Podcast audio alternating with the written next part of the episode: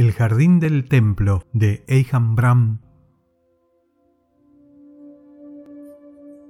Los templos budistas en Japón son célebres por sus jardines. Hace muchos años había un templo que presumía de tener el jardín más hermoso de todos. Acudían viajeros de todo el país solo para admirar su exquisita disposición que aunaba la riqueza con la sencillez. Un anciano monje fue una vez a visitarlo. Llegó muy temprano, justo después de amanecer.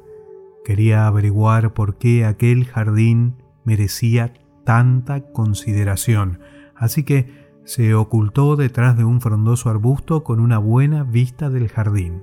Al rato, vio a un joven monje jardinero que salía del templo llevando dos cestos de mimbre.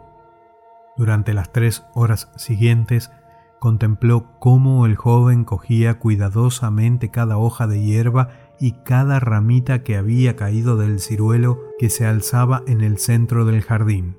Cuando tomaba cada hoja o cada ramita, el joven monje le daba la vuelta en su mano, la miraba, la examinaba, y si era de su gusto la colocaba delicadamente en uno de los cestos.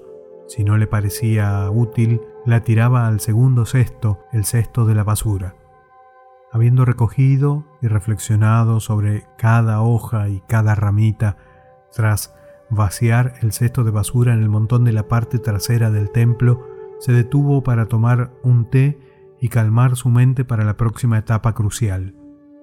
El joven monje pasó otras tres horas colocando con suma atención, de forma diestra y cuidadosa, cada hoja y cada ramita justo en el lugar apropiado del jardín, si no estaba satisfecho con la posición de una ramita, la giraba ligeramente o la movía un poco hacia adelante hasta que con una ligera sonrisa de satisfacción pasaba a la hoja siguiente, escogiendo justo la forma y el color correctos para su ubicación en el jardín. Su atención para el detalle era inigualable. Su dominio de la disposición en función del color y la forma era soberbio su comprensión de la belleza natural era sublime.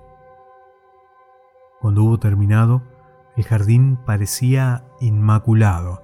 Entonces el anciano monje salió de atrás del arbusto y entró en el jardín.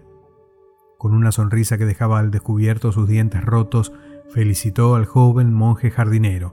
Bien hecho, en verdad muy bien hecho, venerable.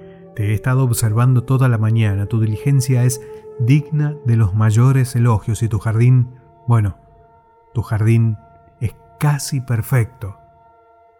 La cara del joven monje palideció. Su cuerpo se puso rígido como si le hubiera picado un escorpión. La sonrisa de autosatisfacción desapareció de su rostro y cayó en el gran abismo del vacío. En Japón nunca puedes estar seguro con los viejos monjes risueños. ¿Qué... qué... qué quieres decir? dijo tartamudeando por el miedo. ¿Qué quieres decir con casi perfecto?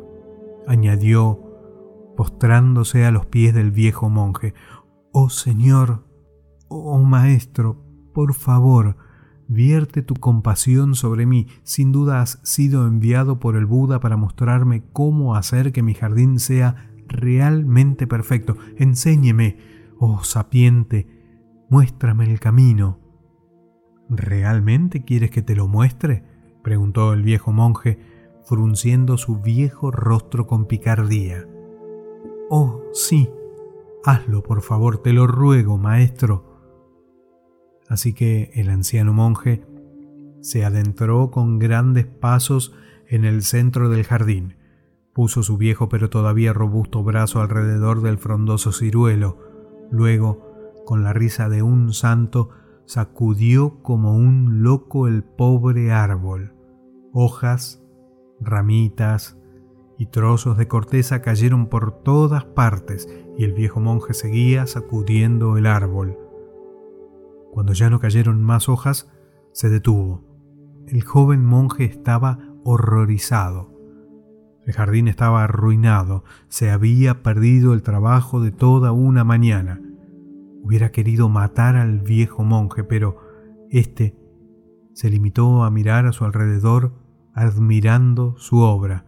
Luego, con una sonrisa que ablandaba la ira, dijo amablemente al joven monje, Ahora tu jardín es realmente perfecto.